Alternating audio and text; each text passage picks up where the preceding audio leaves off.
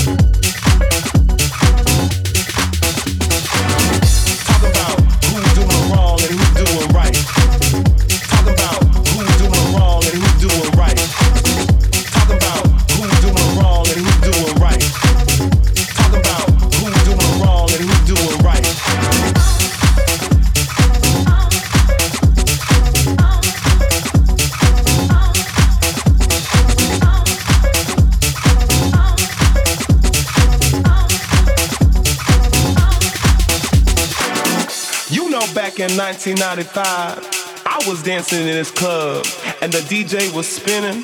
The vibe was out of this world.